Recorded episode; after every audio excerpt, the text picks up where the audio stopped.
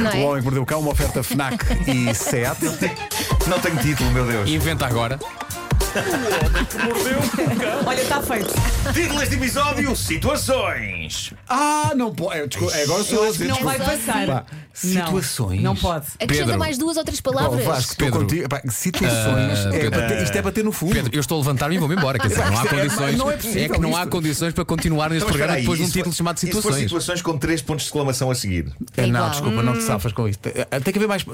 Até amanhã, malta. Escolhe é mais duas Não pode palavras. ser. O Vasco Nuno. está a ferver. pode. Até ser amanhã. mais. Vou, vou até dar-te mais. Ah. um. Marco, Espera aí, olha espera para aí, trás. espera aí. Vou dar mais Marco, olha três para trás. segundos para Eu estou de pensares. pé, eu estou-me a ir embora. E- e- e- um- Marco, Ele Marco, está mesmo. vou, vou fazer um apelativo, vou fazer um muito Espera. apelativo. Então, Espera, então espera. Vasco, não Vamos- desistas. isto, não, Vasco, isto não olha. valeu. Então Marco, olha. Sim.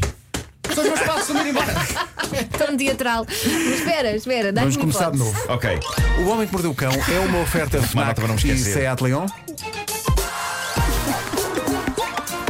Livra-te de começares com situações. Ahm, ok. Título deste episódio: Enormes falos em aviões. Cuidado com o gato. Muito melhor. Estás a ver? Muito Estás a melhor. ver? Bom, eu tenho, tenho uma explicação para isto, ok? É- é- não vai haver nada de baixo nível, apesar do título. Uh, bom, uh, é- é- mais ou menos. Uh, a, a grande notícia da manhã é esplêndida para este momento. É o momento em que a mente das pessoas está focada numa e apenas numa coisa: férias. Férias. Pedro Ribeiro já teve férias e, e, e meu Deus, como te invejo. Não, a, a boa notícia é que vou, dar- vou voltar a ter. É isso, é isso, Mas é olha, isso. tu já, te- já tens a tua vacina eh, marcada e eu ainda não tenho. Tenho vacina marcada. Recebi agora uma SMS a dizer que sim. Ah, mas Ai, digo-vos que uma moderna, coisa. vou. Recebe SMS. Sim, eu achava que a vacina vinha um pombo com um papel na Ah, parte. era. Não, bem, foi. Pois. Ah, d- Digo-vos uma coisa: este, este meu mês de junho está cheio de trabalho. É o pior timing para um mês cheio de trabalho, porque qual é o problema? A minha vontade de o fazer é zero. E portanto, desejo férias com fervor. Estou, estou a começar a ter insónias de stress. Já marcaste? Aconteceu hoje, já, já, já marquei, tenho que comunicar a Pedro Ribeiro. Ah, pá, nisso não posso esquecer. Ah, e, e- e aconteceu hoje, eu dei voltas e mais voltas na cama enquanto pensava: ei, amanhã, ei, esta semana, ei, tudo o que tenho para fazer, ai que não vou dormir nada, ai que vou fazer tudo mal. E isto geralmente acontece-me todos os anos em junho, por ser antes das férias grandes, em que imenso trabalho se acumula antes do país parar e depois volta a acontecer todos os anos em dezembro, antes do Natal. Fico chalupita, fico chalupita. Bom, mas Foi isto? ah, fui eu ficar chalupita. Tens Ah, muita graça quando estás chalupita. Talvez por isso eu tenha adorado tanto a primeira notícia que aqui tenho no Homem que Mordeu o Cão, apesar de, em boa verdade, ela ser das notícias menos espetaculares que já apareceram nesta rubrica. Mas é uma notícia que emana um certo ar de férias e é, sobretudo, uma notícia útil. Tem a ver com viagens de avião, tem a ver com o drama do lugar do meio é sempre um lugar ingrato e odiado. Não temos nem acesso à janela para ver a vista, nem estamos na coxia para ter acesso ao corredor e assim conseguirmos livremente ir à casa de banho sem incomodar ninguém. O lugar do meio nos aviões é objetivamente uma porcaria. Mas calma, podes encostar a cabeça no ombro da pessoa da direita. Depende da sonho. pessoa. Depende da pessoa. Não, sobretudo se não, a con- não, sobretudo se não a conheceres. Foram um estranhos, claro que sim. É, claro. No entanto, há uma vantagem de viajar no lugar do meio e algumas pessoas não tiram partido dela, de acordo com uma senhora chamada Rosie Panther. Adoro este nome, que é uma, é uma perita Rosie em quê? viagens. Panther. Mas não é Panther, como TH. Rosie Panther é pantera cor-de-rosa. Rosie Panther. Pois é, tens razão. Tens razão. Rosie Panther. Mas não é Pantera, porque não tem TH. Ah. Deve ser Panther. Rosie Panther é uma perita em viagens e, e diz ela que quem viaja no lugar do meio tem, e não sabe muitas vezes, tem total e pleno direito a usar ambos os braços do assento para apoiar os seus braços, ok? Não tem de ficar com pudor de estar a usar o braço do assento dos passageiros ao seu lado. Parece que há uma regra tácita que diz que o passageiro do meio, já que não tem acesso facilitado nem à janela nem ao corredor, tem todo o direito de usar os dois encostos do braço para ficar mais confortável. É que, atenção, já me aconteceu não apenas viajar no lugar do meio, como os passageiros de um lado e do outro estarem com os seus cotovelos firmemente apoiados nos meus braços do assento. tensão. E, e não estava realmente definido de uma forma oficial que aqueles braços do assento eram meus. Por isso, lembro-me de ir ali no meio que nem um Zequinha, Sequinha. entalado entre duas pessoas. Ó, Marco, estavam, portanto, à, estavam estás- à vontadex. Estás agora a dizer, portanto, isso é lei. Passou a ser lei. Então peço-te que, Sim. qual século XV, século XVI, agora com toda a pompa e circunstância, anuncies ao mundo que isso agora é uma lei. Marco 1, 2, Ok. 3, anuncia. Eu decreto que a partir de hoje, 15 de junho, 8h53 da manhã, a pessoa, que pa- o passageiro do lugar do meio do avião tem todo o direito de colocar os seus cotovelos nos dois braços do assento ah, a seu lado. À vé. Não é o que se diz À muito? vé. Um lado e do outro. À À vé. vé, Ave, César. ave, ave Maria. No entanto, o que eu notei neste Eh, decreto foi que começámos muito em alta. E depois, vai- fomos para aí depois abaixo. fomos, não é? fomos, fomos, Fomos descer. descendo. Ele sim. foi desistindo. Tive uma insónia, eh, dormi para aí duas horas hoje. Ah, por isso, eu, eu, eu digo a todas as pessoas que me ouvem e que estão prestes a viajar ah, em lugares junto à janela ou na coxia, deixem os encostos de braço para a pessoa do meio.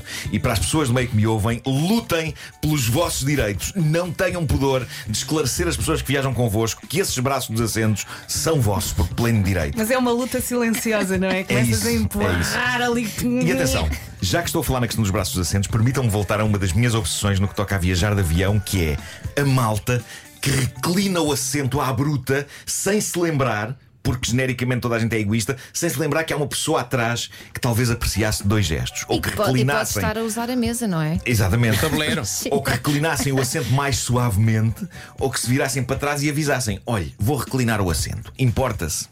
Os assentos foram feitos para ser reclinados, lá está. Mas uma vez que há uma pessoa atrás, eu acho que o mundo seria um lugar ligeiramente melhor se a pessoa que reclina tivesse um live de preocupação com a pessoa que está atrás de si. Que é uma coisa que eu tenho e que em vez de me fazer sentir bem por ter essa preocupação, às vezes faz com que eu me sinta um otário.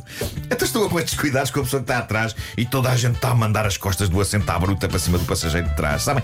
Isto é uma questão qua- é é parecida com aquela cena famosa das pontes de Madison County. A Meryl Streep percebe o quão incrível é o Clint Eastwood quando se lembra que ele é delicado a fechar as portas enquanto que o marido dela fecha as portas à bruta. Lembram-se dessa cena? Sim. É esse tipo de atenção. Eu não quero viver nenhum romance com a pessoa que vai à minha frente no avião, mas adoraria restaurar a minha fé na humanidade se essa pessoa É não o atirasse. gesto, não é, Nuno? É o atira- gesto. o gesto. Se essa pessoa não atirasse as gesto. costas do assento para cima de mim, como se fosse uma parede que ali estou. Sim. Como se fosse uma parede. Como se fosse uma parede. Bom, ah, e agora, enormes falos. Peço Esta desculpa. transição foi demasiado rápida. Mas foi. Peço desculpa, mas é o que é. Ah, isto é notável, devo dizer-vos, uma notícia que nos chega da Tailândia, a região de Chachoengsao. Atravessava. Gostei da tua reação. Ah. Chamamos assim, Chachoengsao. Ah, atravessava uma terrível seca, simplesmente não chovia, até que as autoridades religiosas locais chegaram a uma conclusão, ok? Se não chove. Então vamos ter de levar a cabo uma cerimónia religiosa envolvendo um órgão sexual masculino gigante ok? E assim foi. As pessoas da zona uniram-se para construir uma enorme escultura de um pênis. Mas tipo o Parque de Quantos, Barchete? quantos metros? Não, curiosamente parece que o Partido Sétimo é mais alto. Ah, ok. Este é assim mais Por isso é que atarracado. chove tanto. É, atarrac- é isso. Mas eh, atenção, apesar disto ter passado na Tailândia, eu vi fotografias disto e tenho que vos dizer, aquilo parece feito nas caldas. Tem uma estética muito parecida com os das caldas. Eh, até parece que o mandaram fazer lá. Embora não Se creia. calhar. Mas nas caldas acho que não os fazem desta dimensão. Porque aqui isto é uma escultura e peras. Mas quantos metros? Ah, não, epá, não parece muito. É, é, é assim um- é, é mais largo do que propriamente alto, Ah, ok? ok. Ah, mas. Tenho Eu tanto já para vou- dizer e não posso. Não. Já vou podes, pôr, não já vou pôr no podes. Instagram fotografia, mas depois de meses e meses de seca aflitiva, no passado dia 9 eles colocaram o enorme pênis numa estrada e f- f- isto faz um bocado de confusão ah, dizer esta frase. É Mas das tipo frases mais- rotunda. Eu, Por acaso estava a pensar nisso, Elsa. Ah, e puseram, não, não, puseram na estrada e os carros agora têm que contornar o, o- aquele falo. É muito estranho porque não é uma rotunda. Ah, mas o que é certo é que eles puseram isto no dia 9 e no dia 11 de junho estava a chover. Que não resulta! é incrível? Não é incrível. Resulta mesmo. O falo é, na verdade, uma tradição secular daquela zona e, de acordo com um dos responsáveis pela colocação do pênis naquela estrada, mais uma frase estranhíssima. de acordo com um dos responsáveis, esta tradição vem já dos tempos dos avós dele. A construção de falos representando crescimento e fertilidade, aos quais depois se reza, o que leva a que caia chuva. Incrível. A solução é essa. Bom, eh, ontem tivemos uma história fofa. Eu adorava ver um relatório de trânsito do Paulo Miranda que tivesse isso lá, lá, lá pelo meio. Chocou- Atenção, acidente, chocou uma, uma viatura contra um falo. Bom, eh, ontem tivemos uma história fofa real sobre gatos. Já a de hoje é um bocado mais dolorosa. É um desabafo deixado por um senhor que assina Waylander 1799 no Reddit, na página Tifu. Está a tornar-se viral. Vale a pena traduzir a missiva dele, porque é um acontecimento que pode servir de exemplo a pessoas que tenham gatos. Não vale tudo, malta. Um gato tem nariz, um gato sente cheiros e, acima de tudo, um gato tem dignidade. Reparem bem nisto. Ele diz o seguinte: A nossa gata, Belle, gosta de se deitar em cima de nós, de manhã cedo, e relaxar. Normalmente ela prefere deitar-se em cima da minha namorada, mas hoje ela abençoou-me com o seu fofo amor. Eu estava a dormir de barriga para baixo, portanto ela acampou nas minhas costas. Eu começo lentamente a acordar enquanto a Belle começa a adormecer. Todos os dias, quando acordo, tenho tendência